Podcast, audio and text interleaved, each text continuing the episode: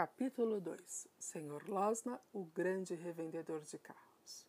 Os pais de Matilda tinham uma boa casa, com três quartos no andar de cima e no térreo uma sala de jantar, uma sala de estar e uma cozinha. O pai era revendedor de carros usados e seus negócios pareciam dar certo. Serragem é um dos grandes segredos do meu sucesso, ele dizia com orgulho, e não me custa nada, consigo de graça na serraria. Para que você usa serragem? Matilda perguntou certo dia. Ora, seu pai exclamou. Então você não sabe? Não entendo como é que serragem pode ajudar você a vender carros usados, papai. É porque você é uma ignorante, disse o pai. Suas respostas nunca eram muito gentis, mas Matilda já estava acostumada. Ela também sabia que o pai gostava de contar vantagem e o instigava abertamente. Você deve ser muito esperto para encontrar utilidade para uma coisa que não custa nada. Bem que eu gostaria de ser capaz disso. Mas não é verdade. Não é? Você é muito burra. Mas vou contar para o meu garotão Mike, pois algum dia ele há de trabalhar comigo. E, ignorando Matilda, ele virou-se para o filho.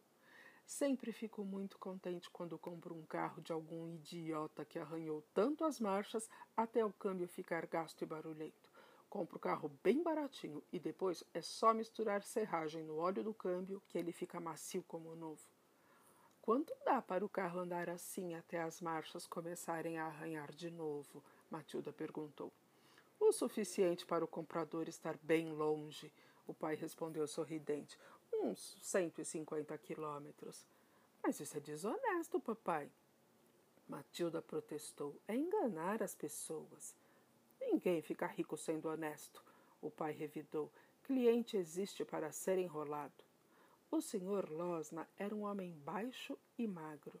Ele parecia um rato com aquele seu bigode fininho e os dentes da frente saltados para fora.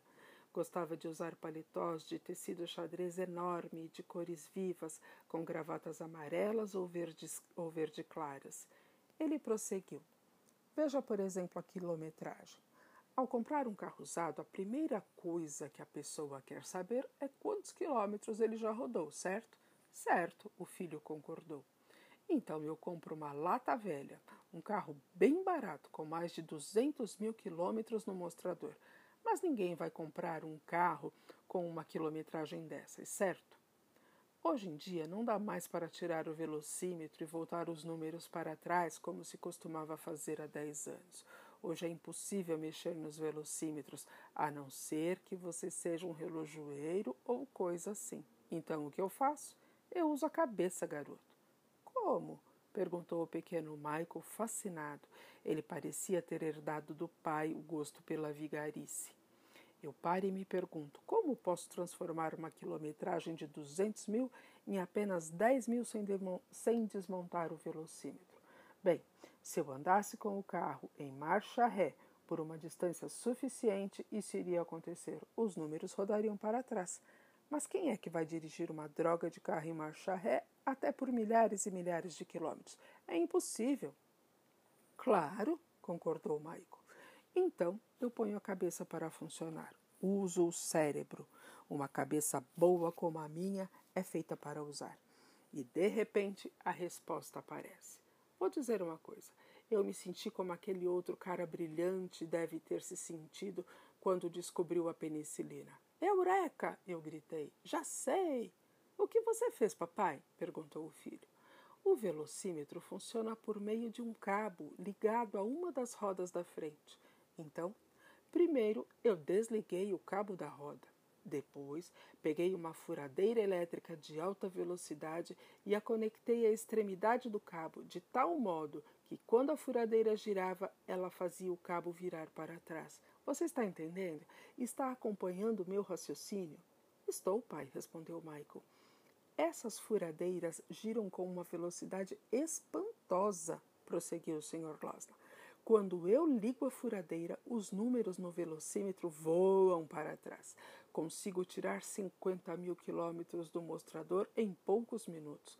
No fim, o carro está com apenas 10 mil quilômetros rodados, pronto para ser vendido. Está quase novo. eu digo para o comprador, só 10 mil quilômetros.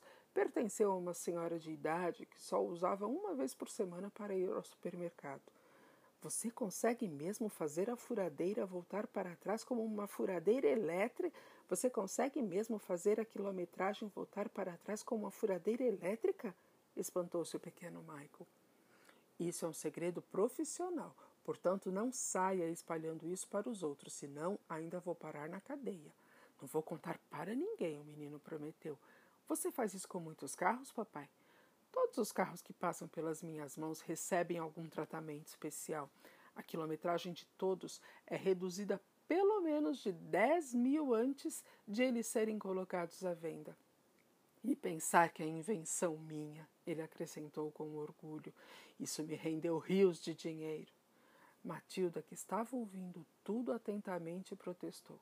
Mas, papai, isso é mais desonesto do que a história da serragem. É horrível. Está enganando pessoas que confiam em você. Se não está gostando, não coma comida desta casa, o pai revidou. Ela é comprada com os lucros deste trabalho. É dinheiro sujo, Matilda insistiu. Odeio isso. O senhor Losna ficou vermelho de raiva. Quem você pensa que é? Ele gritou. O arcebispo da cantuária para ficar me dando sermões sobre honestidade? Você é uma pirralha ignorante, não tem a menor ideia do que está falando.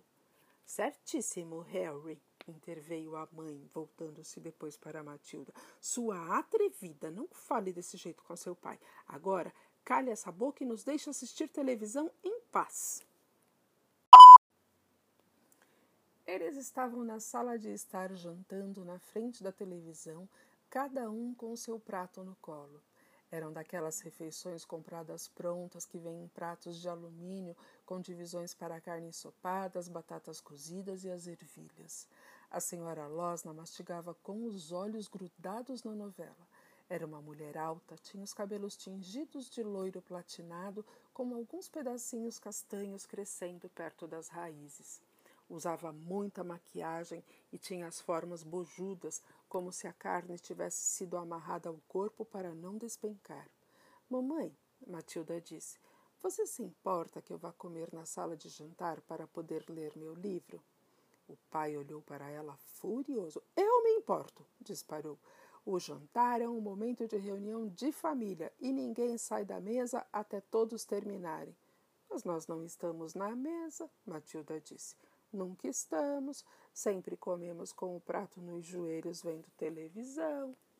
E o que há de errado em ver televisão? O pai perguntou. De repente, sua voz tornara-se macia e perigosa. Matilda não tinha autoconfiança suficiente para responder, por isso manteve-se calada. A raiva crescia dentro dela. A menina sabia que era errado odiar os pais daquela maneira, mas achava difícil não sentir aquilo. Suas leituras haviam lhe dado uma visão de vida que eles jamais tinham conhecido. Se eles pelo menos lessem um pouco de Dickens ou Kipling, logo descobririam que a vida era muito mais do que enganar as pessoas e ver televisão. Outra coisa, ela se ressentia por ser chamada constantemente de ignorante e burra, quando sabia que isso não era verdade. A raiva dentro dela continuava crescendo, e à noite, deitada na cama, Matilda tomou uma decisão. Sempre que o pai ou a mãe fossem estúpidos com ela, ela iria vingar-se de alguma maneira. Uma ou duas pequenas vitórias a ajudariam a tolerar as idiotices deles e evitariam que ela ficasse louca. Você deve lembrar que ela não tinha cinco anos, pois não é fácil para uma criança tão pequena enfrentar um adulto todo-poderoso. Mesmo assim, Matilde estava decidida. Depois do que havia acontecido naquela noite diante da televisão, o pai era o primeiro da lista.